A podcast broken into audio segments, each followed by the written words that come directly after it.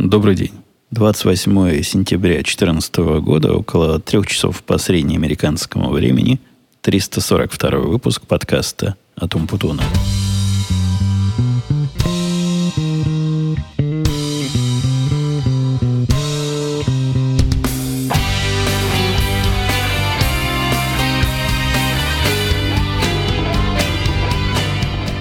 Это редкое явление, когда и на старуху бывает поруха. На меня она попала. Я записал первый вариант этого подкаста, и он не получился.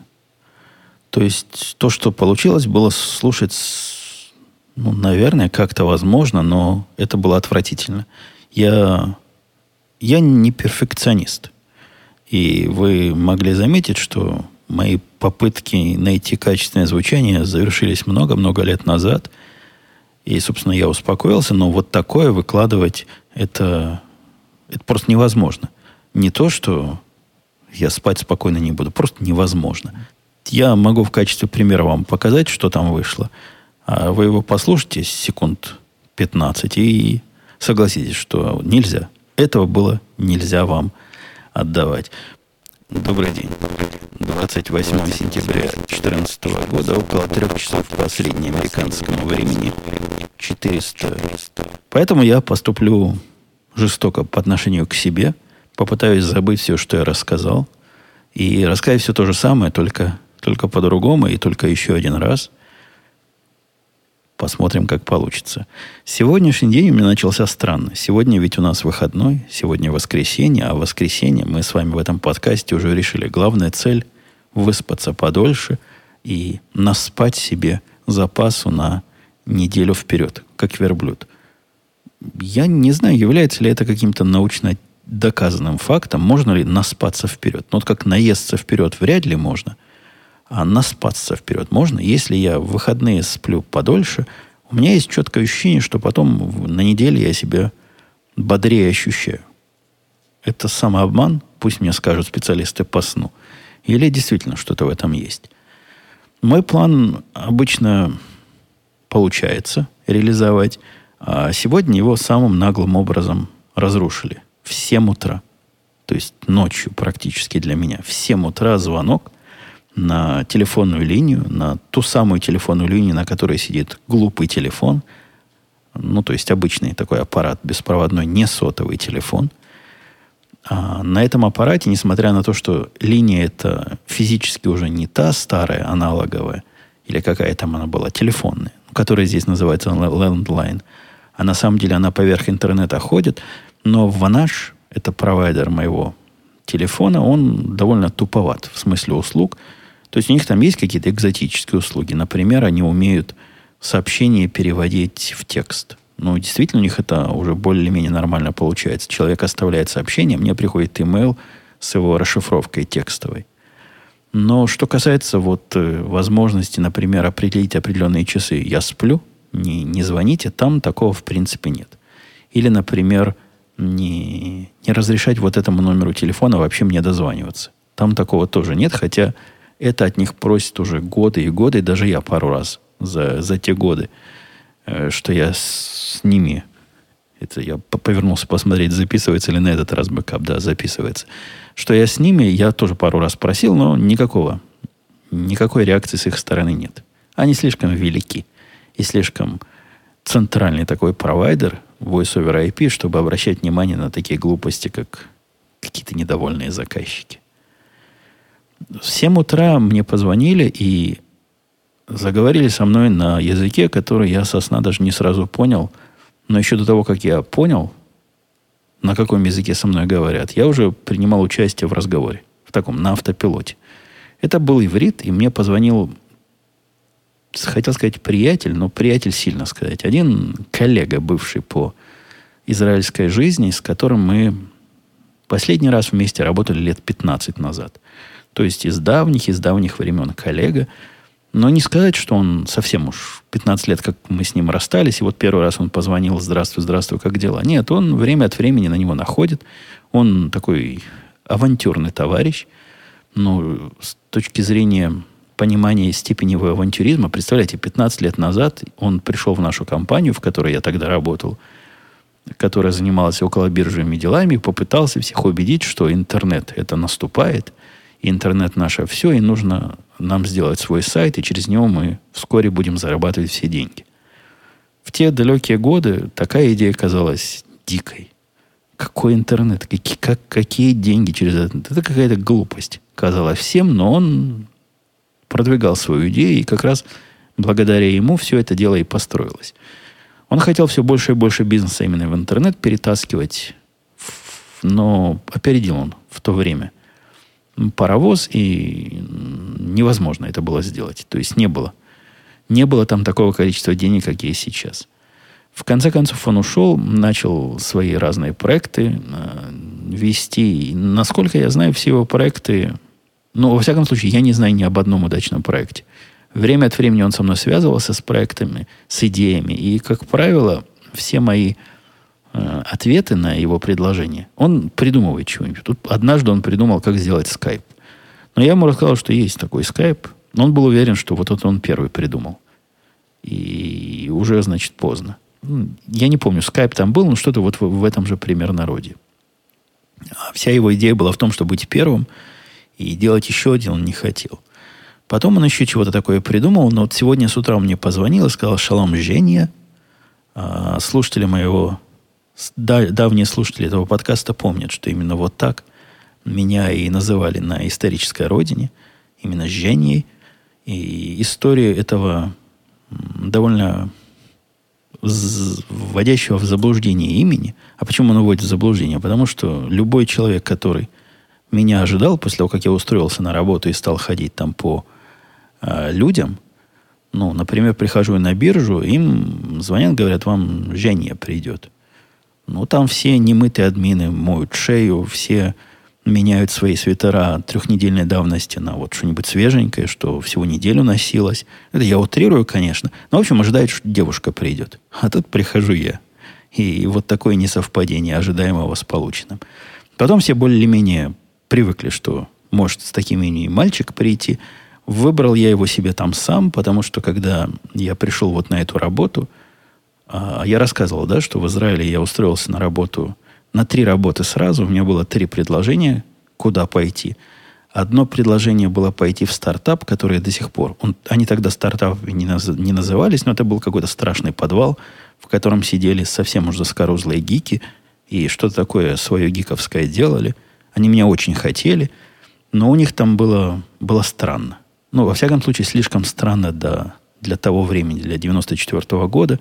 Это было слишком странно слишком неформально и слишком, как мне это оказалось, рискованно. Не знаю, пропустил ли я, упустил ли я свой шанс тогда, но название этой компании я сейчас уже не помню, но точно помню, что никогда его не встречал в каких-то больших историях, типа компания за 300 миллионов продалась или 150 миллиардов заработала. Может, и не упустил. Не знаю. Второе место, куда меня тоже согласились взять, по-моему, я туда пошел в тот же самый день, когда и первое место меня приняло. Ну, вы знаете, два, два варианта лучше, чем один.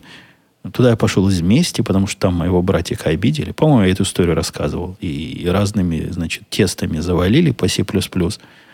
И еще как-то на выходе поучительно сказали, мол, учим от части иди, перед тем, как к нам придешь еще раз.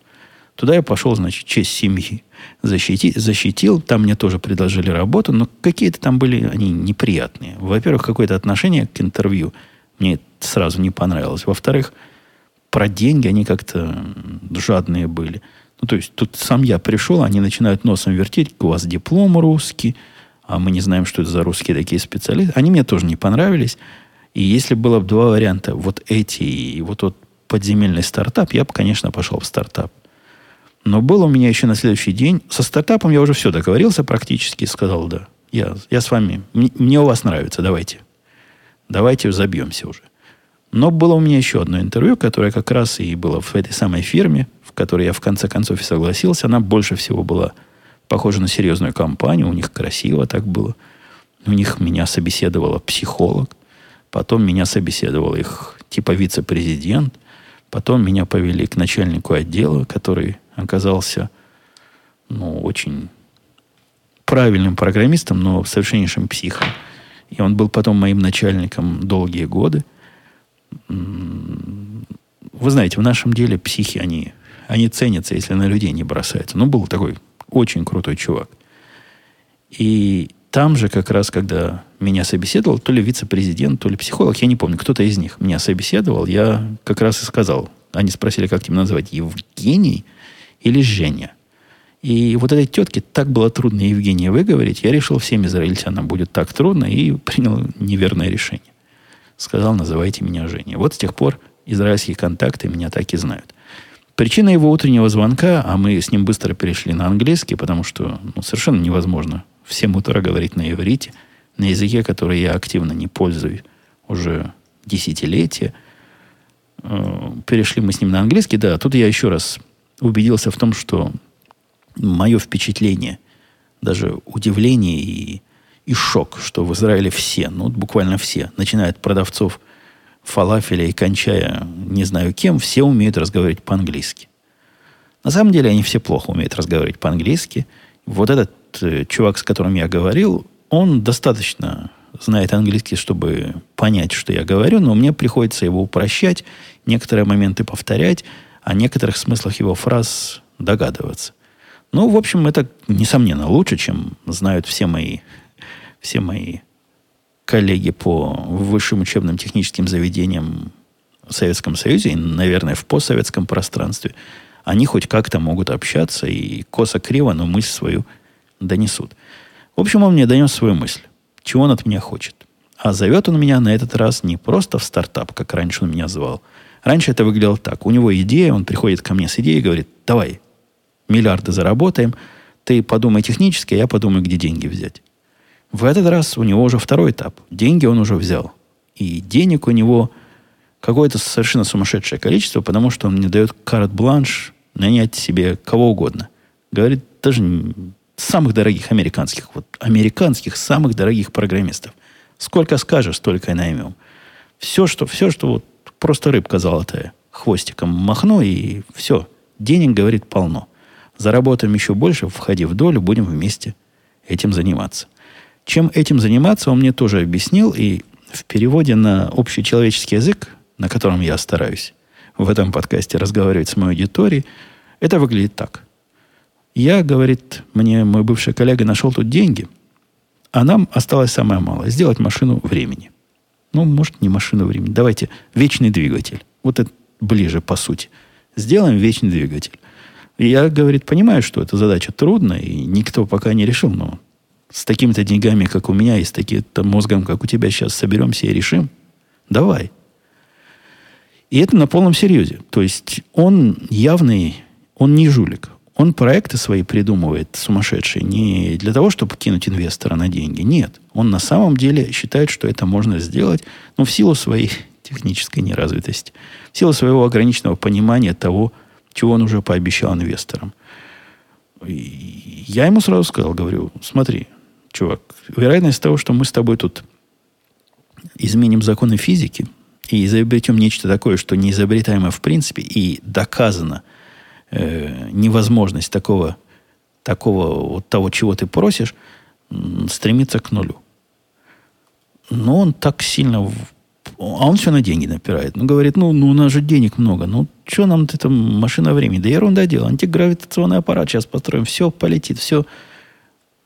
Речь не об этом. Не, не о машине времени, не антигравитации, но примерно такие же безумные и оторванные от реальности вещи в сфере информационных технологий он хотел от меня. Я ему минут 20 объяснял, как это бывает. Он задавал наводящие вопросы. Я ему пытался объяснить, почему это не делается и как оно на самом деле все устроено. Но он не убедился. Вот его довод, что ну, денег же много, а с большим количеством денег любую задачу можно решить. Он все время этот довод повторял. В конце концов, мы расстались. Я пообещал подумать, хотя о чем тут думать, и позвонить ему через неделю. Если не позвоню через неделю, он меня в покое тоже не оставит и будет приставать, пока уж я ему прямо не скажу. То есть через неделю, когда он позвонит, а он точно позвонит, я ему прямо скажу, что нет, это затея не, не, не взлетит, и я в ней участвовать не буду, и вообще верни деньги инвестора. После этого сводящего э, сонного ритма Но представляете, надо было, чтобы вот это все ему рассказать, надо же было проснуться. А я пытался оставить себя во время этого разговора в полусознательном состоянии, ну, чтобы потом заснуть. Ну, смог. Как-то смог. Вот проснулся, выспался. Посмотрим, поможет или нет. Но, во всяком случае, это помогло моему второму подходу. Если бы я не выспался, на второй подход к этому подкасту меня бы точно не хватило. По поводу работы, которая, которой я занимался, то есть не созданием вечных двигателей и антигравов, а вот реальной работой на Земле, занимался я действительно слишком уж реальной работой.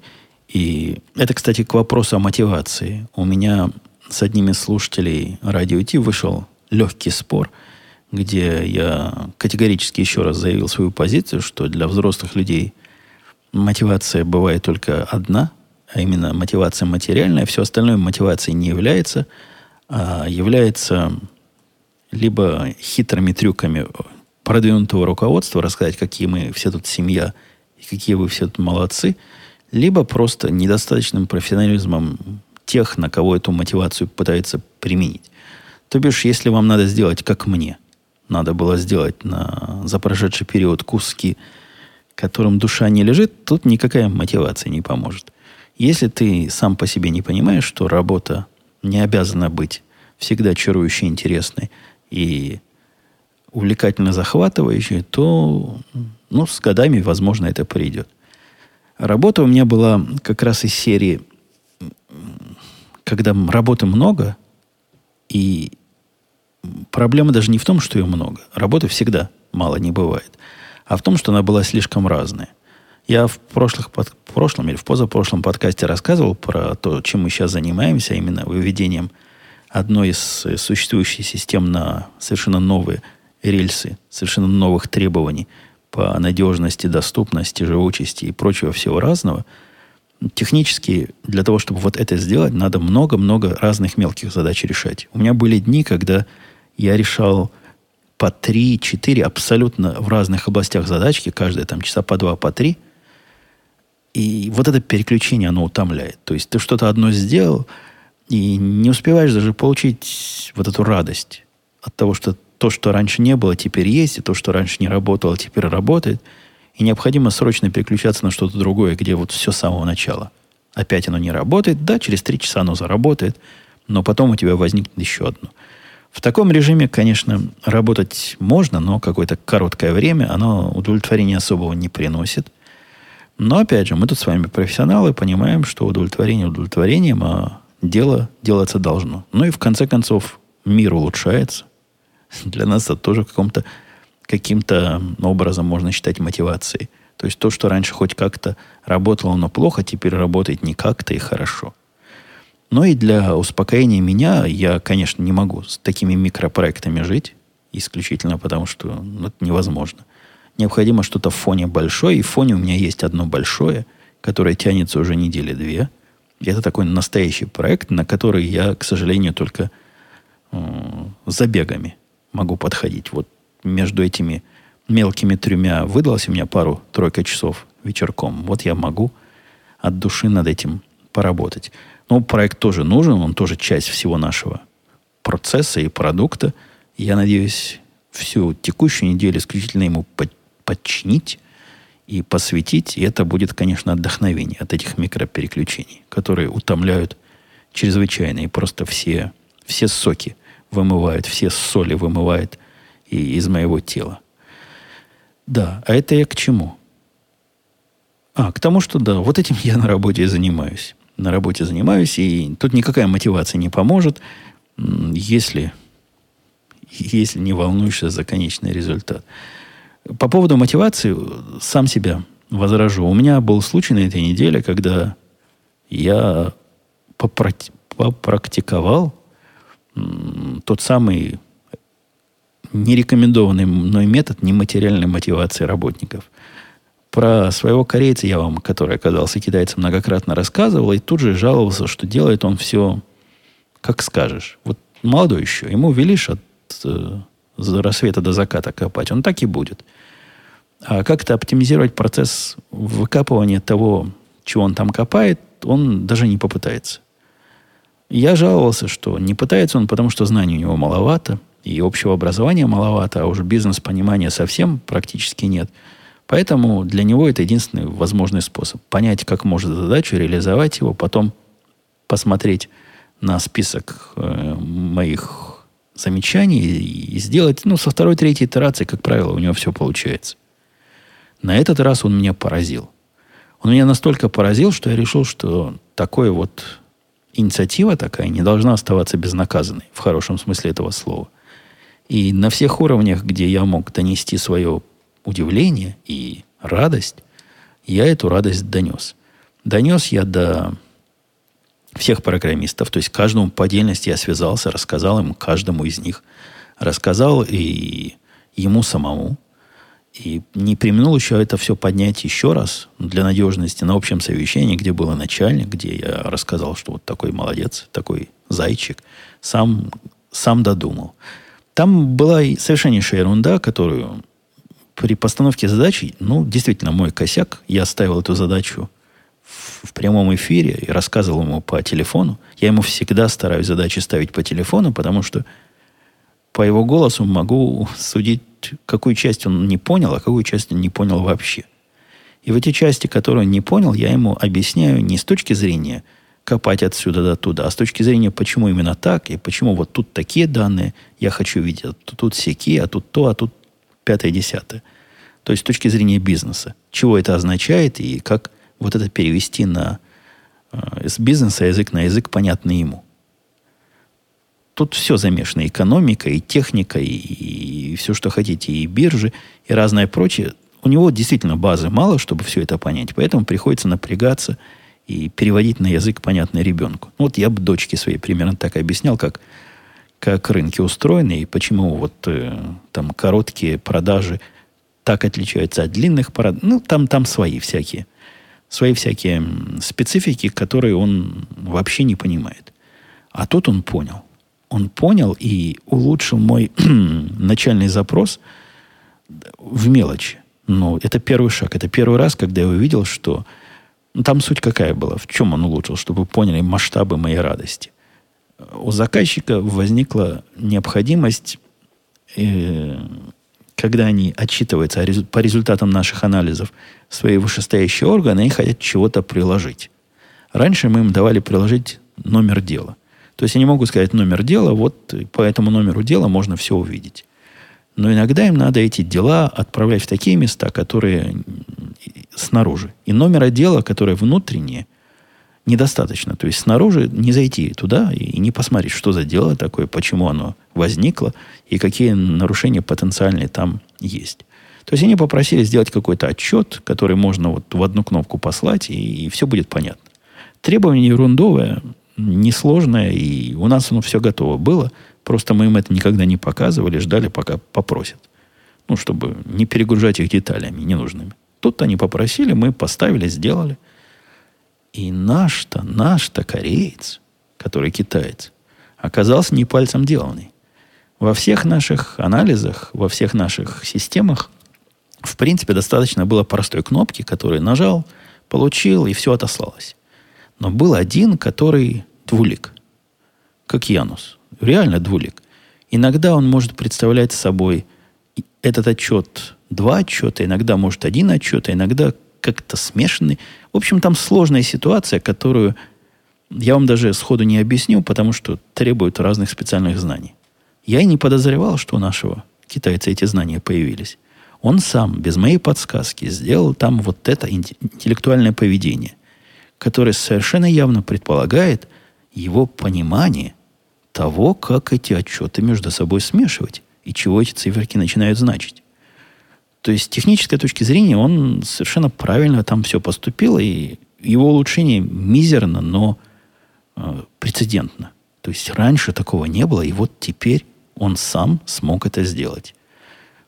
Я его, как я вам выше доложил, похвалил и всячески такое поведение одобрил. Посмотрим, будет ли он дальше копать. Но это, это несомненно шаг в нужном направлении, который я решил поощрить морально, но поскольку материально такое поощрять, это слишком мелко. Он так и должен был с самого начала. Просто он молодой еще, пока не тянет. А вот теперь потихонечку начинает, начинает тянуть. из новостей, которые вовсе не новости, вы, конечно, уже слышали об этом от меня в подкасте, и наверняка, если вы за мной в Твиттере посматриваете, в Твиттере видели, я обновил свой телефон, и теперь вместо устаревшей, но тем не менее дико удобной iPhone 5 у меня есть новенький, современный, блестящий, с закругленными краями, дико неудобный iPhone 6.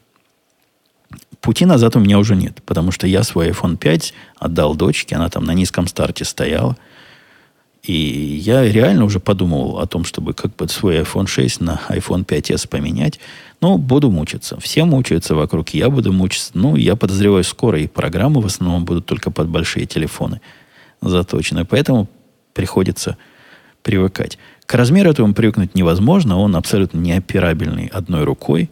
Он гораздо более менее ухватистый и более склизкий, чем старый телефон.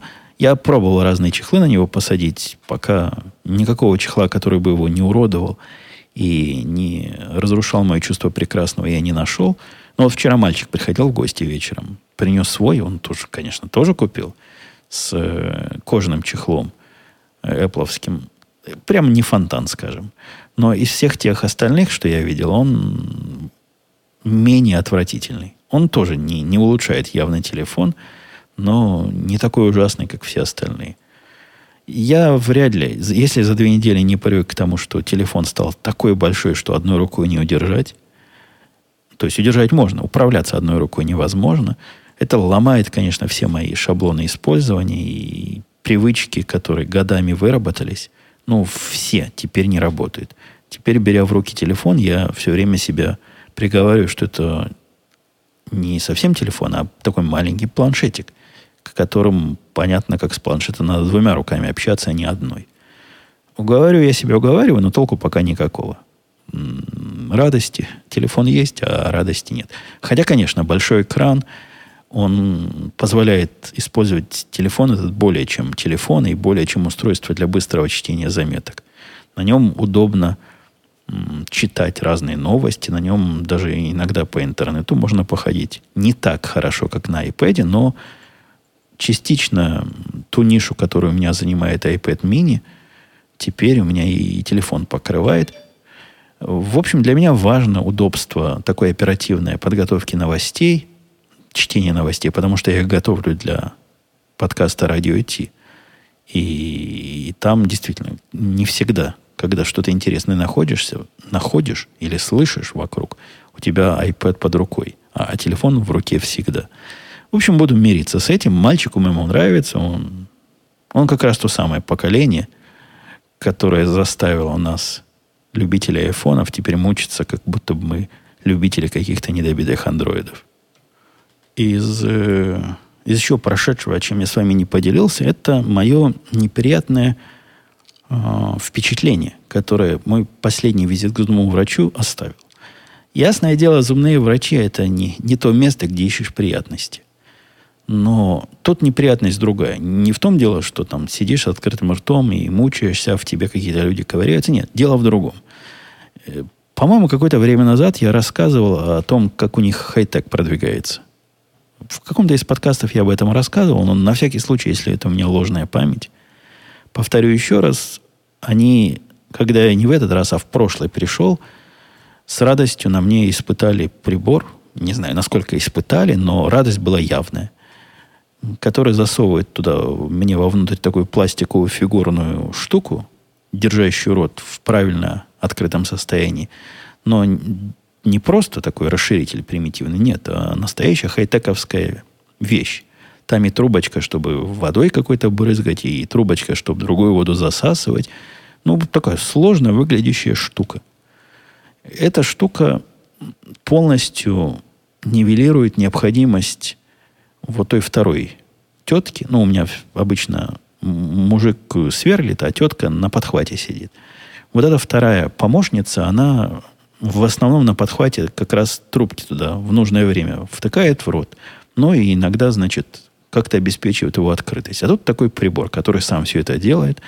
И помощница, это ассистентка, по-моему, она называется, на мой взгляд, осталась не удел. Я не знаю, боятся ли они за свое рабочее место, что вот высокие технологии их вы, выгонят и с этого, с этого места помощника. Сейчас они еще сидят.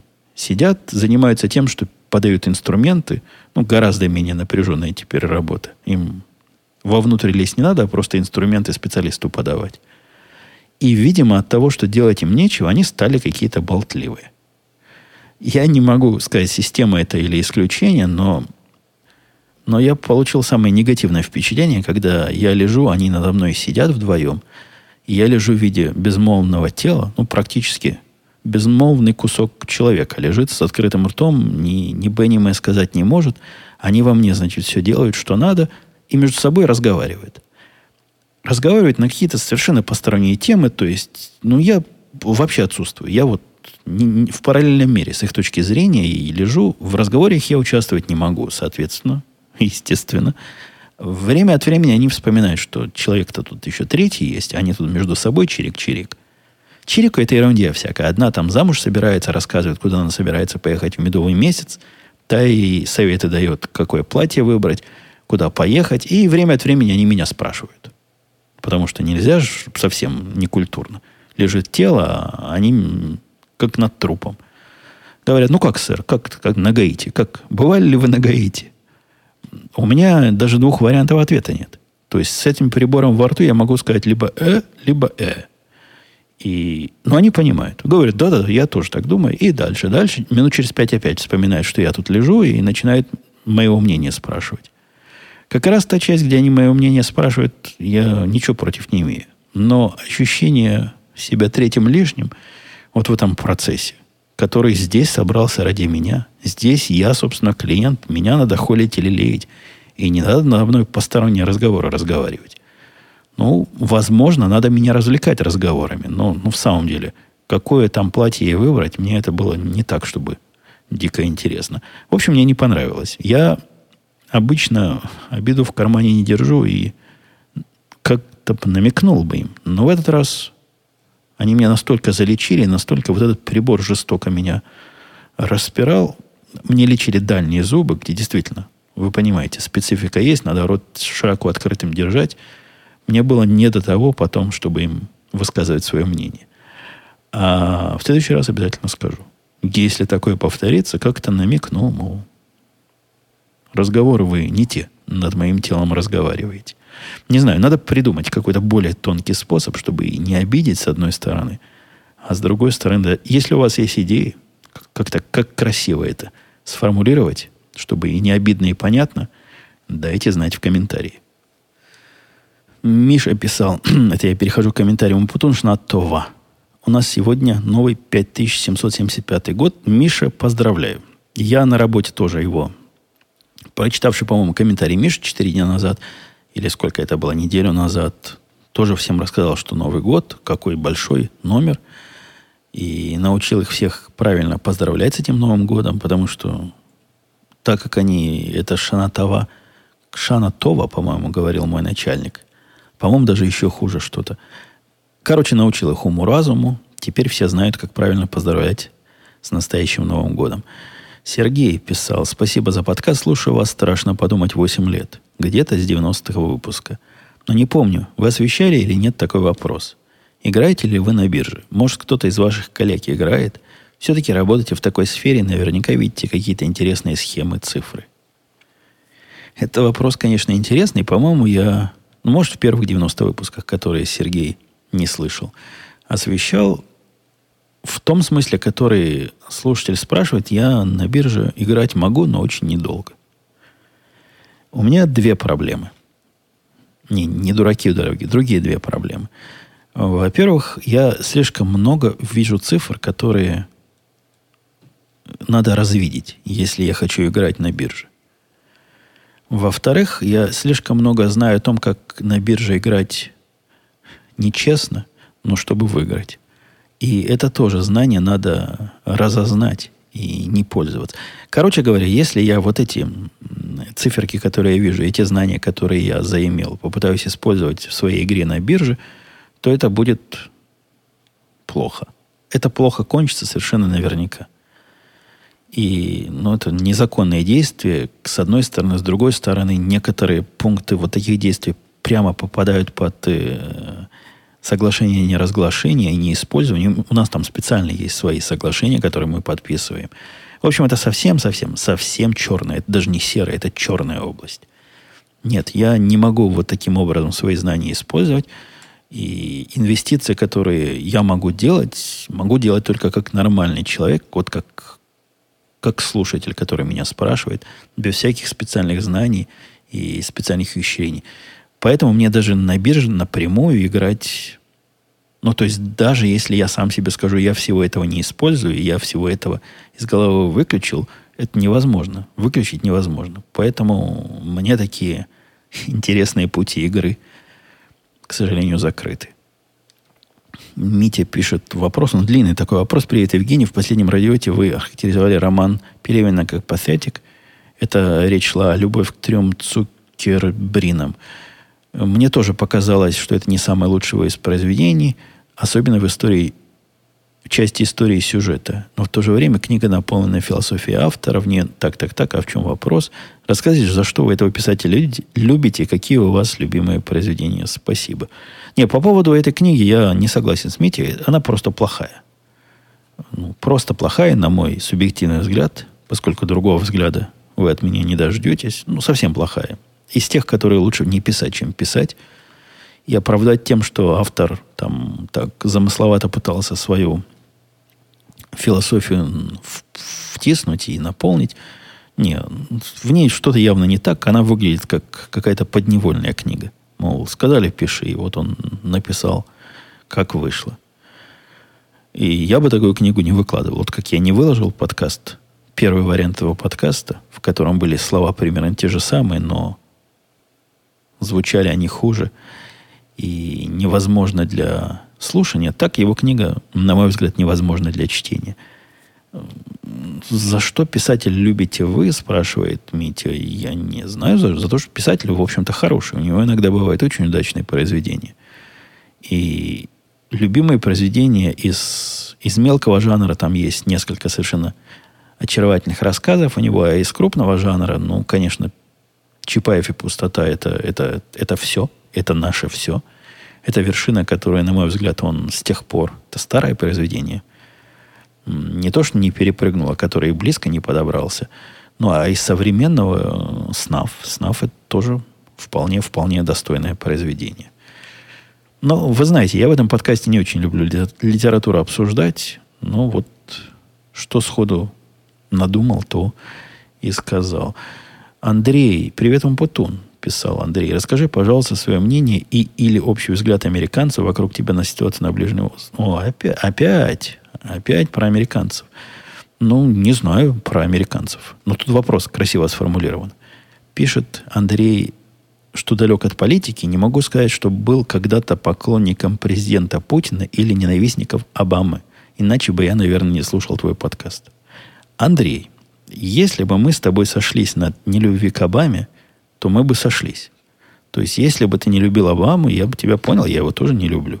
Сказать, что ненавистником не являюсь, но я его не поддерживаю, я за него не голосовал, так что мы с тобой тут в одной упряжке. У меня, пишет Андрей, как у человека, раз в день пролистывающий русские новости в интернете, формируется мнение, что за последние годы Америка разбомбила под разными предлогами кучу стран, а Ирак, Иран, Сирию. Стоп, стоп, стоп. Обождите. На этом месте поподробнее. И за последние годы Иран и Сирию, но, в общем-то, Ирак тоже не то, что за последние годы, довольно давно было, а вот Иран, неужели бомбили Иран, а от меня скрыли? А Сирию? Ну, на момент написания этого комментария мы еще ISIS не начали бомбить, которые, ну, да, можно уже сказать, что уже Сирию бомбили, но для того, чтобы это знать, Андрею нужна была машина времени, когда он это писал. Нет, что-то какие-то не те русские новости в интернете. Ну, или бомбежки Ирана от меня в стороне. Да не было никаких бомбежек.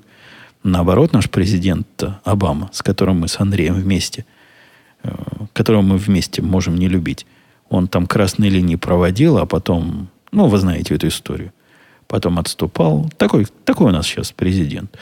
В общем, как-то не те русские новости в интернете раз в день читает наш дорогой слушатель. А что его в этом поражает? В том, что мы Иран разбомбили. А в том, что вместо демократии везде образовался хаос и еще больше бедлам. Везде восклицательный знак. Ну, как из этих трех примеров, которые привел автор.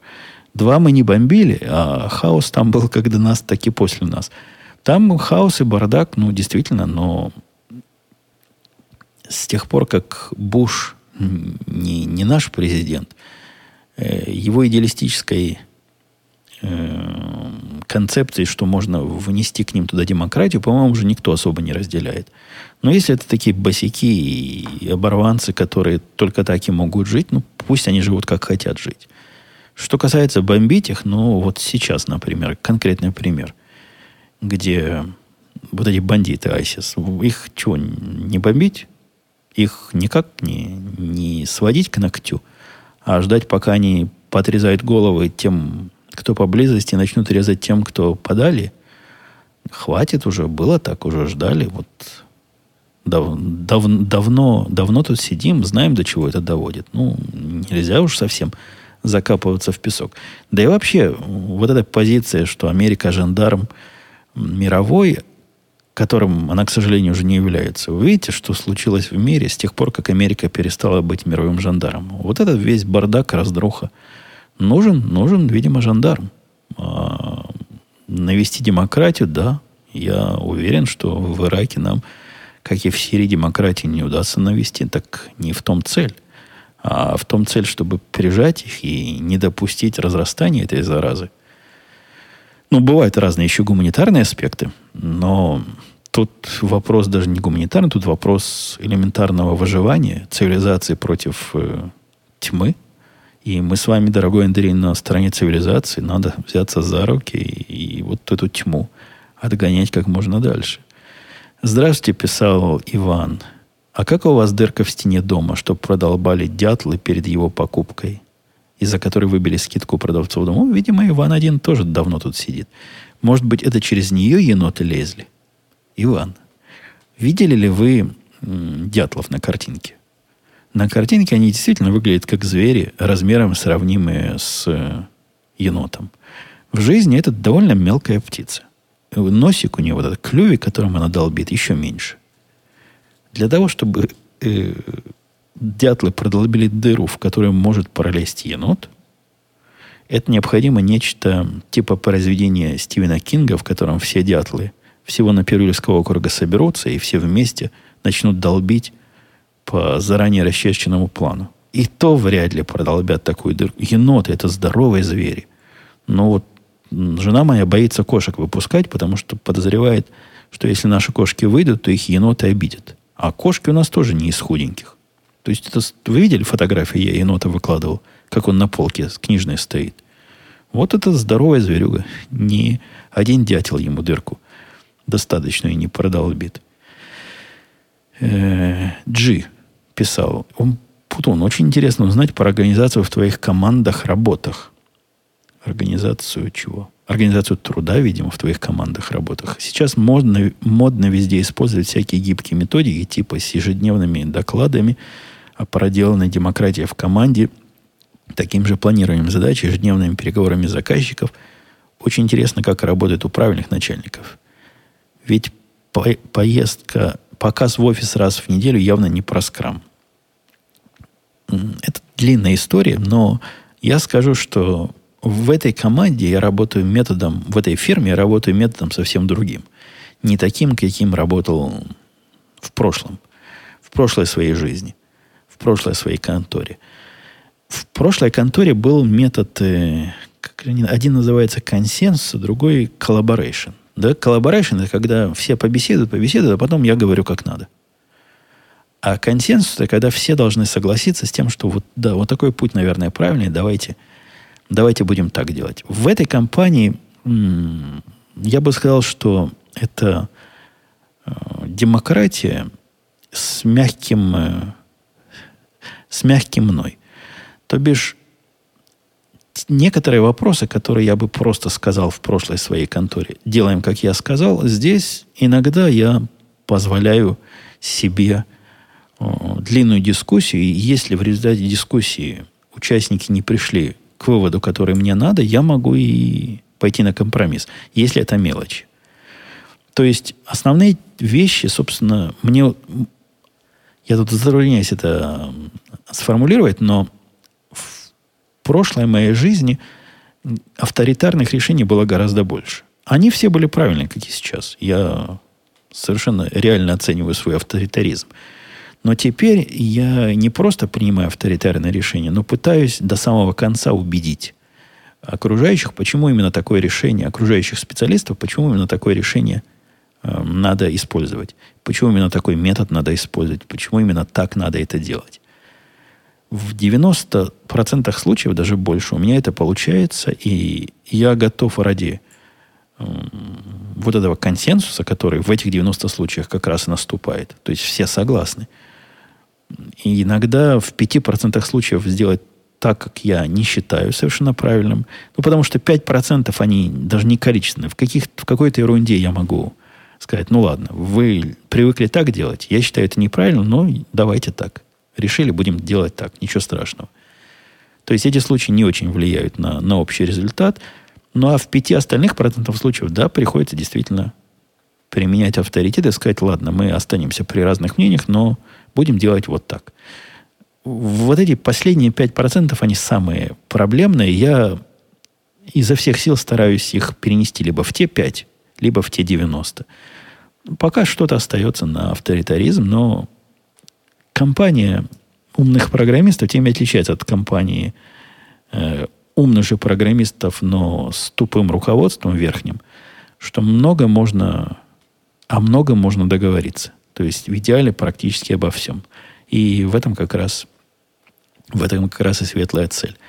Оно выглядит теперь нашей договоренности гораздо проще, потому что раньше мне практически в половине случаев приходилось применять вот это самое дело, как я сказал. Но после того, как все вокруг выучили, что делай, как я сказал, оказывается правильным, теперь этот процент смещается. Ну, вы понимаете, да, в какую сторону я клоню. Авторитет нарос. Э, что же касается распределения работ, например, то есть кому что делать, с этим проблем нет. У нас все люди взрослые собрались, и все понимают, что ну, если мы этой работы не сделаем, и если мы заказчика не удовлетворим, то нам нечего будет делать все.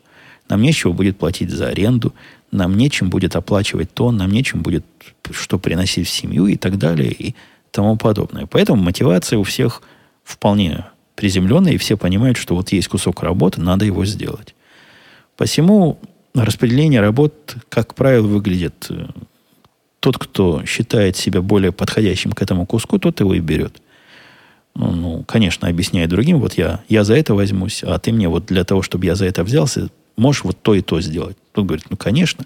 Короче, вся команда работает на, на результат на конечный результат, и никаких проблем с тем, что есть какой-то кусок, который, например, за который два хотят взяться, а его можно только одному отдать, и вот конфликта от этого нет. Такого не было.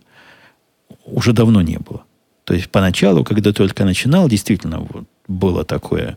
Меня начальник, этот наш директор, поставил на новый проект, а другие программисты типа обиделись, говорят, ну что такое, новый пришел, а ему сразу новый проект, мы тоже хотим. В результате формально мы все вместе работали над этим новым проектом, хотя на практике я занимался им, ну, моя часть там была процентов 80. Но теперь, видите, меня в старый проект вдвинули, и я не то что вдвинули, я просто новый закончил, теперь у меня есть время, и я помогаю компании, или даже нельзя помогаю, участвую в том, чтобы разгребать и старый. Короче, все делают как могут, практически как при коммунизме, с каждого по способностям. Вот такой примерная организация. Такая организация, она, конечно, примитивная и, конечно, не выдерживает никакой критики, если бы команда была побольше и была бы какая-то более глубокая иерархия, все бы это не работало. Я абсолютно уверен. Но при таких размерах, как у нас, и при такой динамичности, и при таком активном способе связи, а мы постоянно обсуждаем чего-то, постоянно знаем, кто что делает, и постоянно наши области пересечены. Как ни странно, такой анархистский метод вполне и вполне доказал за прошедший год свою живучесть. Так, давайте я буду потихонечку заканчивать вторую версию этого подкаста. Вы можете в комментариях просто хвалить меня. Не просто, как обычно, а в два раза сильнее, потому что я, ну, действительно, потянул невозможное. И во второй раз рассказал вам то, что собирался, совершенно другим образом, совершенно другими акцентами, потому что два раза одно и то же повторять, ну, не диктор же я какой-то на радио, прости господи. А хобби тут занимаюсь. Ладно, все, пока. До следующей, надеюсь, недели. Услышимся.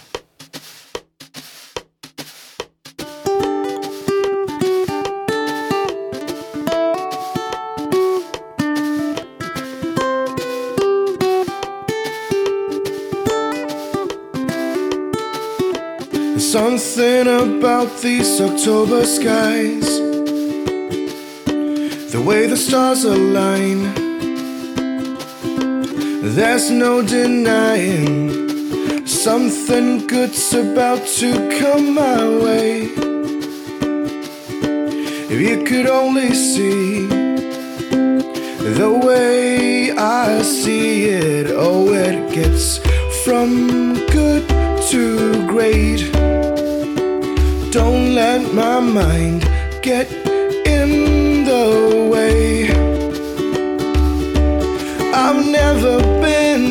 Africa or seen the great Samoan skies.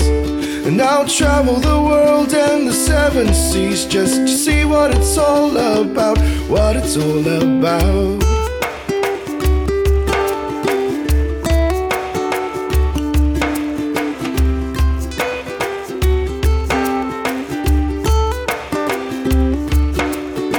Around here Everyone's the same round here.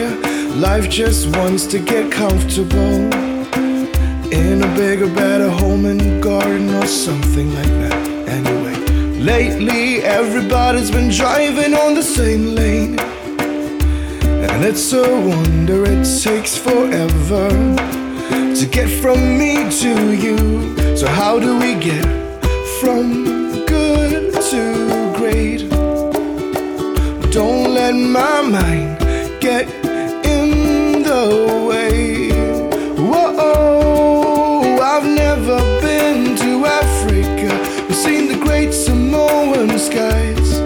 But I'll travel the world and the seven seas just to see what it's all about, what it's all about. Oh. Oh, oh, oh, oh, oh, oh, oh, oh, oh, oh, oh, oh, oh, oh, oh, oh, oh, oh, oh. And all I wanna say, and all I wanna say that I've never been to Africa or seen the great Samoan skies. But I'll travel the world and the seven seas, maybe even down to Tennessee. Oh, I've never been to Africa or seen the great Samoan skies. But I'll travel the world and the seven seas just to see what it's all about. What it's all about. Gonna travel, gonna travel. Oh, oh, trouble.